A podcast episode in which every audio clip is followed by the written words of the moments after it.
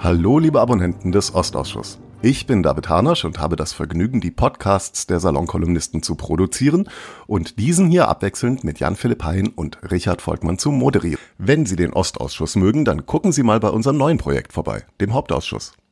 Richard Volkmann bespricht mit wechselnden Gästen die Politik in den USA mit einem besonderen Fokus auf den Wahlkampf.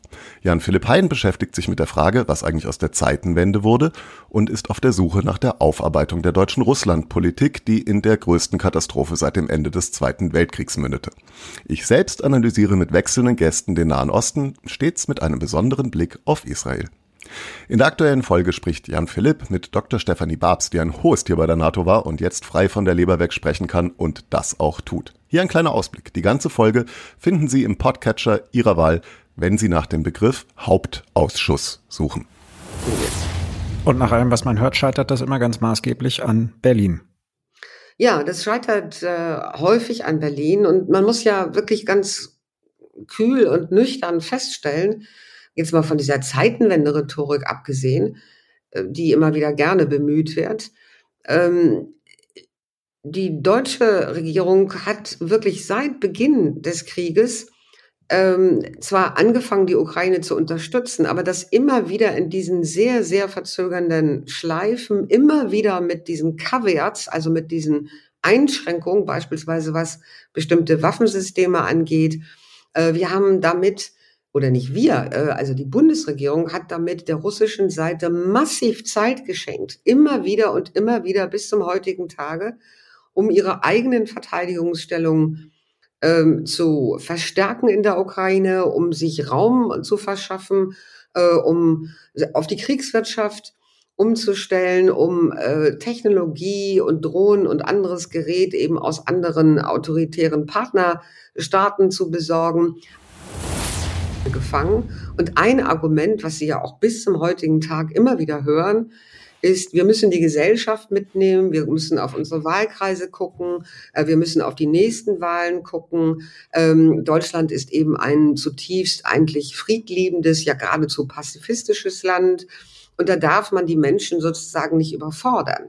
Das ist eine Botschaft, die höre ich von vielen Abgeordneten, von vielen Politikern äh, seit vielen, vielen Jahren.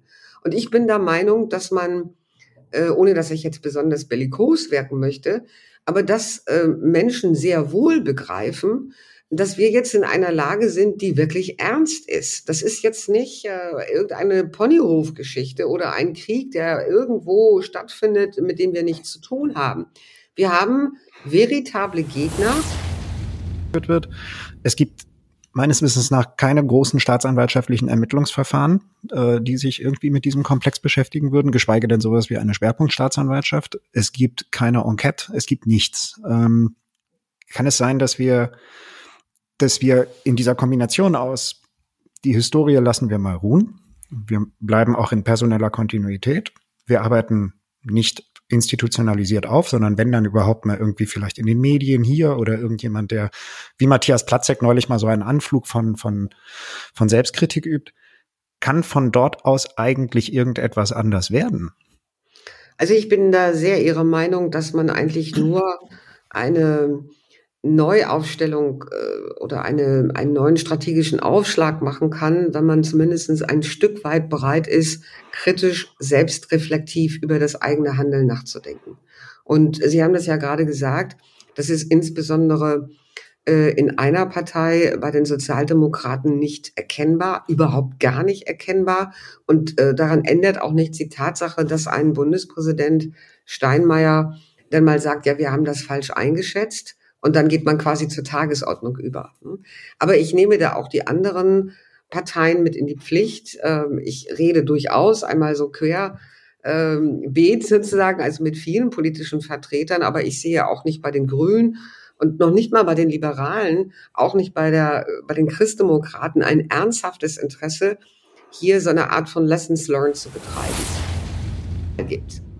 Nun ist dieser Krieg 20 Monate alt. Ähm, äh, Sie werfen Fragen auf, als wären wir zwei Wochen da drin. Also was gibt Ihnen denn Hoffnung, dass sich nach 20 Monaten jetzt endlich mal irgendetwas so grundlegend ändert, dass die Ukraine sich darauf verlassen kann, wir werden mit allem ausgestattet, was wir brauchen.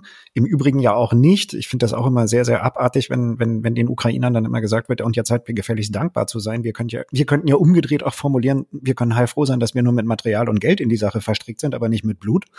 Ähm, äh, was gibt Ihnen denn die Hoffnung, dass da wirklich so ein grundsätzlicher Switch auf der Seite der westlichen Unterstützerstaaten stattfinden wird? Also ich habe keine große Hoffnung, um das mal äh, ein bisschen düster zu formulieren.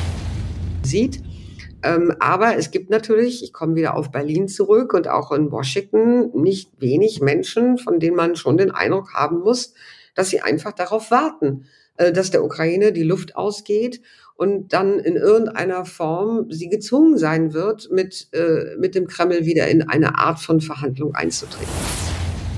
Das, muss man sowas befürchten? Kann man, sieht es nach Minsk 3 aus? Äh, Im deutschen Kalkül? Also Minsk 3 würde ich jetzt nicht als äh, Begriff wählen. Nicht? Ich meine, das ist, hat sich sowieso komplett erledigt. Ich glaube, es war Herr Kuleba, der heute auch nochmal darauf hingewiesen hat, äh, dass die ukrainische Seite über 200 Treffen mit der russischen Seite hatte zwischen 2014 und 2022. Äh, nicht? Und alle mhm. diese Treffen sind am Ende irgendwie im Nirvana-Land gelandet. Mhm. Ähm, aber zu Ihrer eigentlichen Frage zurückkommt, ich muss leider sagen, also dass ich eigentlich schon seit Beginn des Krieges diesen Verdacht habe, dass es da auf der deutschen Seite ein, ein, ein, ein Gameplan gibt, der so aussieht, äh, wie Sie ihn eben beschrieben haben. Also, dass man darauf wartet, äh, ohne dass man das natürlich explizit sagt und man würde das auch wahrscheinlich niemals zugeben, aber man wartet schon darauf, dass Präsident Putin jetzt am 17. März wiedergewählt wird. Die ganze Folge des Hauptausschusses und die ebenfalls sehr hörenswerten ersten beiden finden Sie unter dem Suchbegriff Hauptausschuss genau hier in Ihrem Podcatcher. Ich würde mich freuen, wenn wir uns auf dem anderen Kanal dort wiederhören.